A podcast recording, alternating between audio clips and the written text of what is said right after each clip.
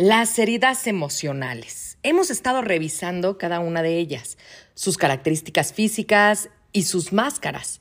Aquí el tema es el ego, que busca siempre ser el protagonista. Y hoy sí, hoy será el protagonista de nuestro podcast. Nadie dijo nunca que quería un hijo con reflujo, que fuera bueno para los berrinches y que siempre soñaron con tener un adolescente que les voltee los ojos y te azote las puertas. Todos incursionamos en esta aventura de ser padres diciendo, a mí no me va a pasar. Y lo cierto es que a todos nos sobrepasa en algún momento. No nacemos sabiendo ser padres, pero hay técnicas que te enseñan a resolver muchas dudas y son mucho más eficientes que los consejos de la suegra. Bienvenidos al podcast de Academia para Padres. Caminaremos en las diferentes etapas del desarrollo primario de estas pequeñas personitas para ayudarte a crear este ambiente libre de caos y con estructura y hacer que las cosas pasen. ¿Estás listo? ¡Comenzamos! A ver, primero quiero definir muy claramente qué es el ego. Es una parte de nosotros mismos que puede evaluar la información objetivamente y tomar decisiones en función de nuestros intereses. Viene del latín y significa yo, o sea, tú, bueno, o sea, el yo. En psicología y filosofía, el ego se ha adoptado como un término para definir la conciencia del individuo, entendida esta como la capacidad para percibir la realidad en el vocabulario coloquial, sin embargo, el ego define el exceso de valorización que alguien tiene de sí mismo. Sí, en un sinónimo de inmodestia, de arrogancia y de, ¿por qué no decirlo?, presunción. El ego tiene miedo de desaparecer, por eso insiste tanto en estar presente.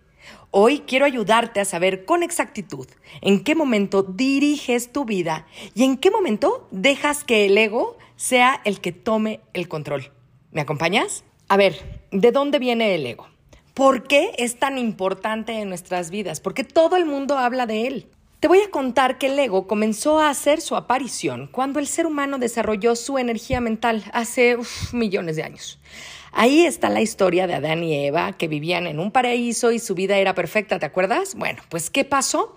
Pues eh, que comió de la manzana del árbol del conocimiento, adquirió dimensión mental y entonces comenzaron los problemas.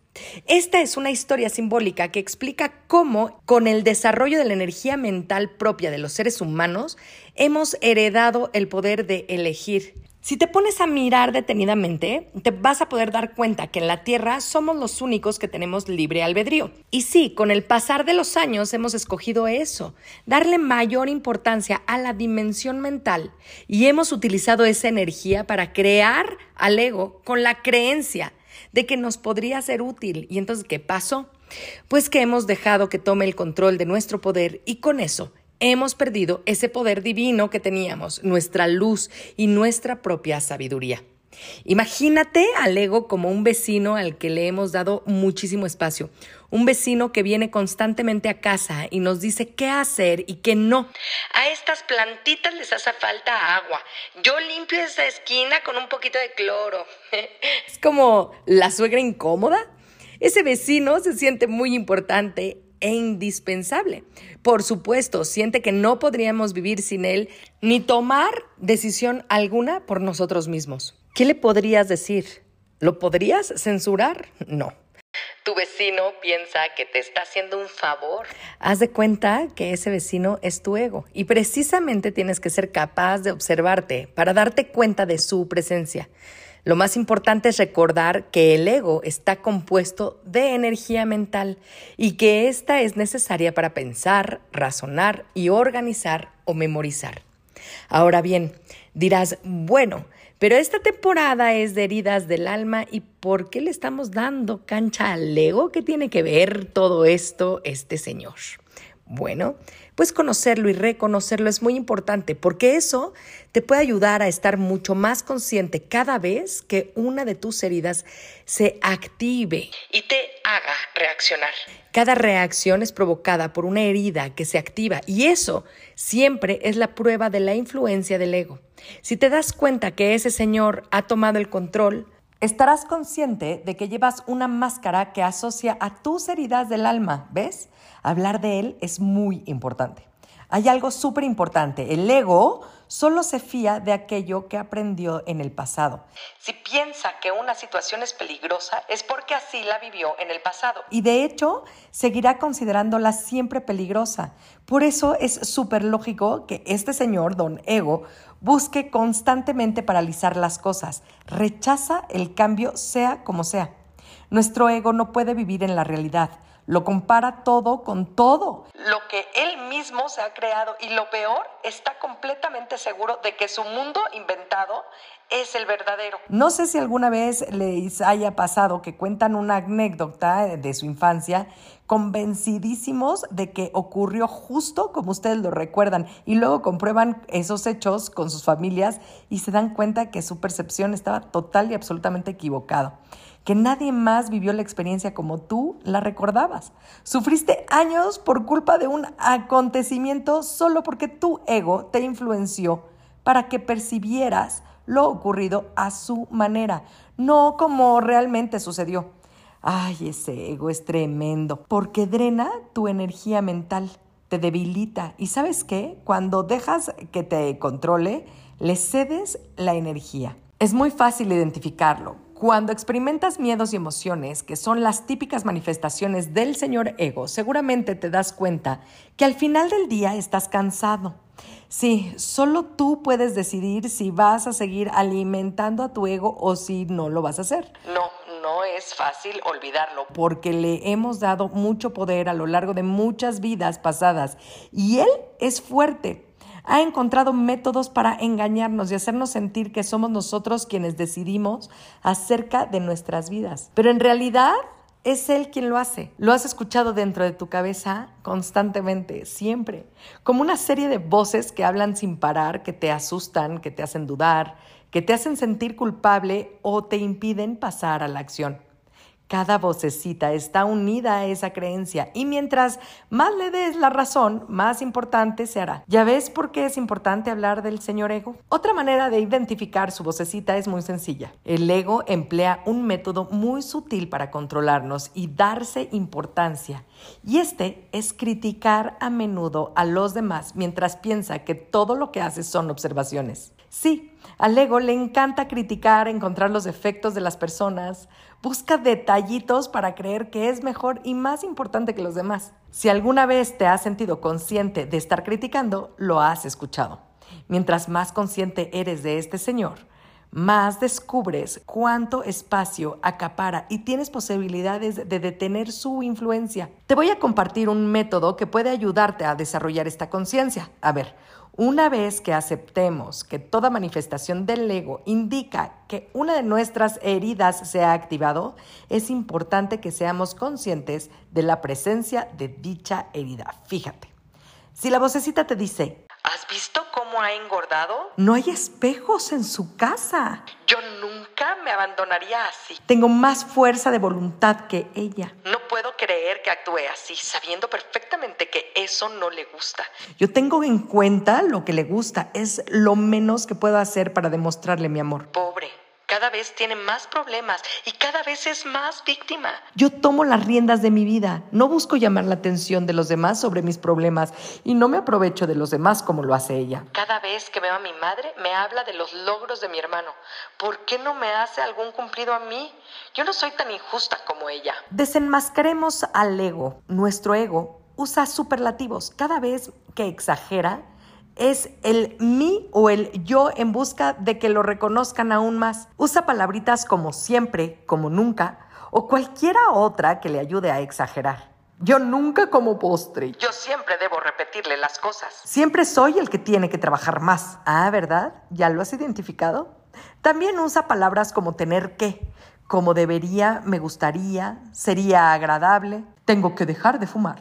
Tengo que dejar de comer. Me gustaría contestarle de la misma manera. Debería poder ser capaz de... Habla con muchos mis y yos. Mis joyas, mis migrañas, mis amigos, mi marido. Yo soy así, yo creo que, yo también pensé, yo también pasé por, yo, yo, yo. Según tu ego, eres lo que posees, bienes, dinero, talentos y títulos, tu oficio, ser padre. Tu ego busca cumplidos, reconocimientos y por eso usa todos los medios a la disposición para obtenerlos. Con ellos se cree invencible. Está convencido de que debe defenderse de todo y de todos y por eso se pone fácilmente a la defensiva. Siempre buscan culpables. Cada vez que piensas bien o mal, tienes pensamientos del ego. Está convencido de que si no escuchas lo que él cree que es mejor para ti, es porque no es nada. Mientras más culpable te sientas, más estás dejando que el señor ego dirija tu vida. Lo más importante es que el ego mantiene nuestros traumas activos durante años. Nos anima a repasar los recuerdos de los incidentes más dolorosos. Sí, Aquí entran las heridas emocionales, porque si seguimos pensando en el incidente y lo rememoramos en nuestra cabeza una y otra vez, acabaremos cada vez más lastimados. Imagínate una herida, empieza a cicatrizar, se forma primero una costra y se va secando hasta sanar. Imagina ahora que empieza a cicatrizar y tú comienzas a hurgar en ella. La repasas y la repasas hasta que la costra se rompe y la herida nuevamente se abre. Quizás salga sangre de nuevo y duela. Y así se vuelve un ciclo donde la herida no tiene chance de sanar y dejar de doler. Si estás centrado, no clasificas nada como bueno o malo. Eres consciente de vivir una experiencia más o menos inteligente para ti. Tu señor ego no sabe que necesitas estas experiencias para aprender. Si estás en tu centro, no emites juicios de valor, te limitas a observar. Aquí te va algo que te va a sorprender. Cada vez que te preocupas por los demás y quieres ayudarlos sin que ellos te lo pidan, esa es, sin duda alguna, una señal de que tu ego está tomando el control de tu vida. Y aquí seguramente tu ego estará retorciéndose. No creas nada de esto. Sabes perfectamente que te preocupas por los demás porque eres buena persona y solo quieres su felicidad. No me malinterpretes. Yo sé que eres una buena persona y te preocupas por la felicidad de los tuyos. Pero el medio que usas no es el correcto. A veces querer hacer todo por los demás no es acogido con entusiasmo.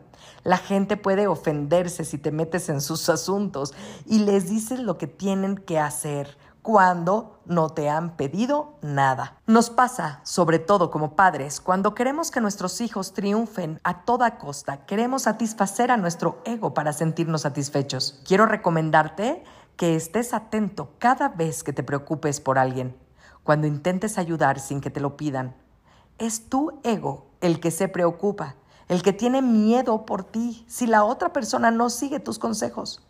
Cree que será más importante si la persona sigue tus consejos y gracias a ello y a tu ayuda tiene el éxito. Mientras pasan los años, es más urgente e importante reconocer todo el poder que le hemos dado al ego en nuestra vida y en la de todas las demás personas.